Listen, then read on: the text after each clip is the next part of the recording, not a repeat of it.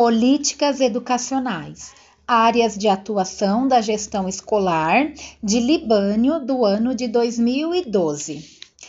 Os autores do livro trazem seis eixos articulados entre si sobre a política, estrutura e organização escolar, que são áreas que podem ser divididas em três blocos: projeto, currículo e ensino, práticas de gestão e desenvolvimento profissional e avaliação.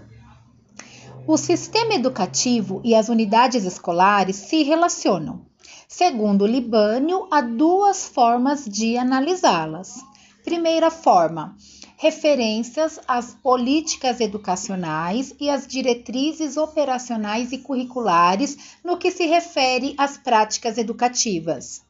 E segundo, é volta sua atenção aos profissionais das escolas, os quais podem aceitar ou não essas políticas e diretrizes, dialogando com elas e então formular coletivamente práticas formativas e inovadoras. Como aplicar as políticas educacionais à organização e gestão escolar com as práticas educacionais em sala de aula? Para isso, os professores devem desenvolver saberes e competências para terem uma boa atuação em sala de aula e conhecer muito bem o sistema escolar. E também a escola não pode ser fragmentada. A escola tem que ser uma unidade entre todos os membros que a compõem. Contextualização histórica. 1990, na época do Collor, iniciou a universalização do ensino fundamental. 1993, com o presidente Tamar Franco, o Plano Decenal da Educação para Todos. Em 1995, do governo do FHC, metas foram estabelecidas para a educação, ocorreu a descentralização das verbas federais, a elaboração de um currículo nacional, a aprovação do ensino à distância. LDB, PN, e diretrizes curriculares são leis que trazem intenções de se aumentar a autonomia e a participação das escolas e dos professores. Então, antigamente, tudo já chegava pronto para a escola, do sistema de ensino, era só a escola aplicar. Depois de 95, várias leis, vários normativos foram feitos, é, dando autonomia para a escola e também é, pedindo para que as escolas tenham uma gestão democrática. Isso daí sempre em busca de uma educação de qualidade e de formar indivíduos críticos e reflexivos. A escola passa a ter liberdade, autonomia e gestão democrática, tudo dentro da lei. PPP. Segundo Libânio, é o PPP que dá a cara da escola. É o documento que detalha objetivos, diretrizes e ações do processo educativo a ser desenvolvido na escola, expressando a síntese das exigências sociais e legais do sistema de ensino e os propósitos e expectativas da comunidade escolar, ele é um projeto por quê? Porque ele nomeia as ações a serem executadas. Ele é político porque delimita o rumo, o caminho a ser tomado. E pedagógico por deliberar as atividades e projetos a serem desenvolvidos.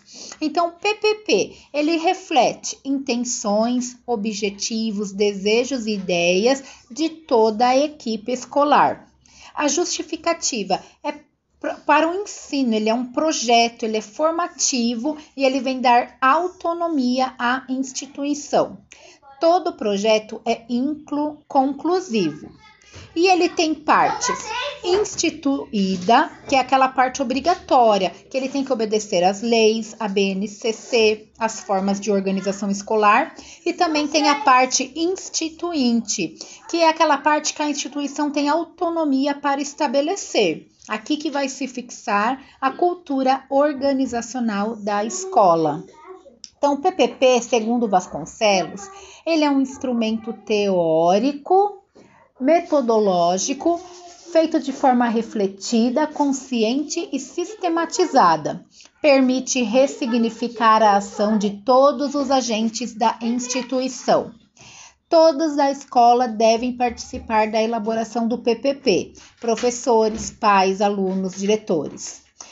Para elaborar esse PPP, eu preciso de um diagnóstico. A partir desse diagnóstico, eu vou fazer levantamento de dados dessa comunidade escolar para assim poder elaborar o PPP de acordo com a comunidade escolar. Currículo. O currículo concretiza e viabiliza as intenções e orientações expressas no PPP.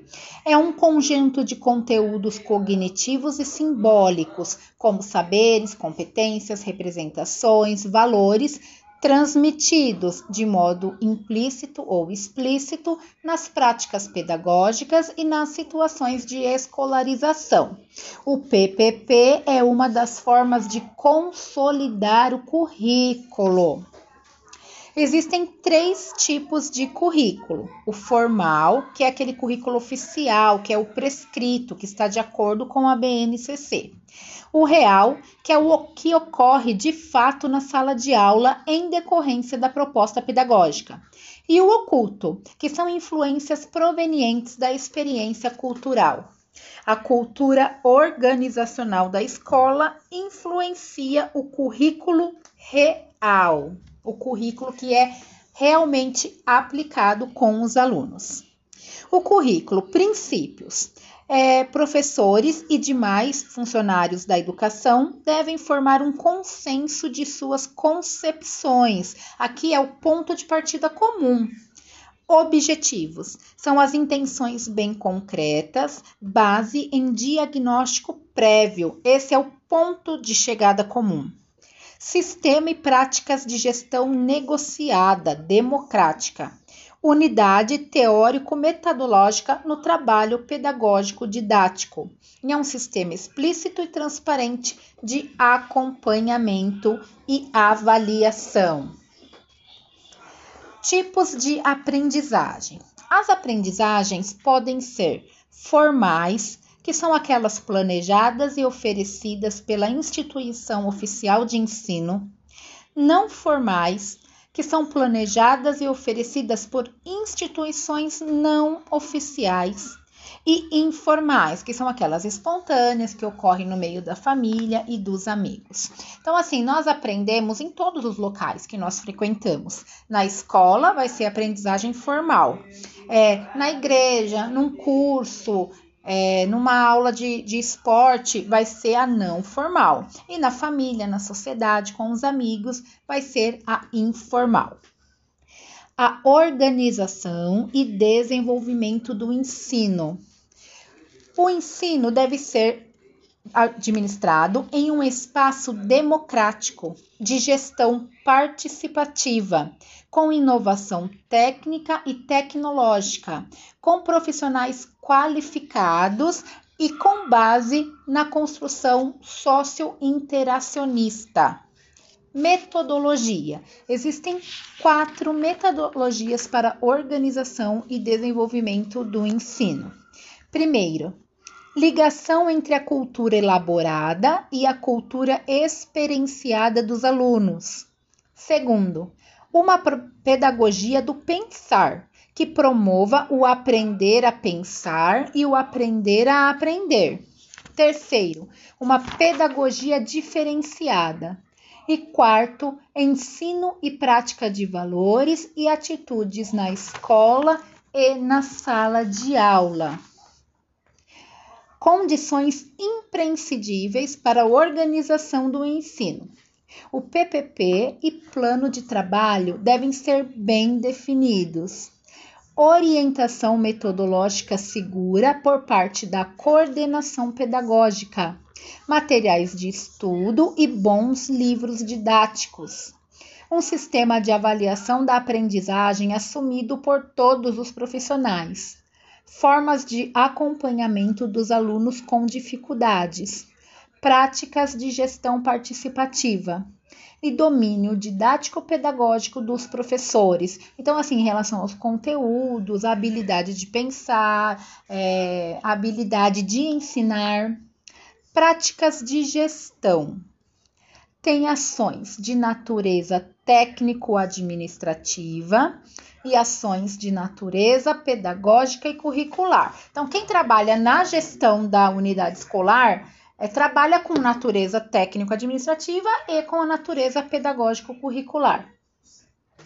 Desenvolvimento profissional.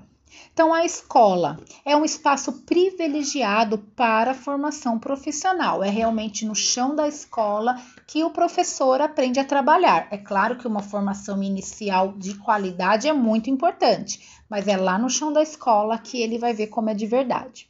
As ações de desenvolvimento profissional estão muito ligadas à cultura organizacional. ênfase à formação do professor. Então, é sobre o desenvolvimento pessoal e o desenvolvimento organizacional das práticas escolares. A escola, como organização e contexto da ação dos professores, pode ajudar na vida pessoal e profissional do professor. Uma vez que a organização escolar como um todo constitui espaço de aprendizagem, os professores aprendem sua profissão com a escola e a escola aprende com os professores. Os professores podem influenciar a organização da escola na definição de diferentes objetivos, na criação de uma cultura organizacional, na introdução de inovações e mudanças. São quatro elementos que interferem na formação do professor: a gestão escolar, o PPP, a organização do currículo e o investimento no desenvolvimento profissional. Então, aqui é a autogestão da sua carreira. A direção deve apoiar a sustentação desses espaços de reflexão, investigação e tomada de decisões avaliação institucional. Então, a prática avaliativa representa uma prestação de contas de um serviço público à comunidade. É a cultura da responsabilização da equipe escolar.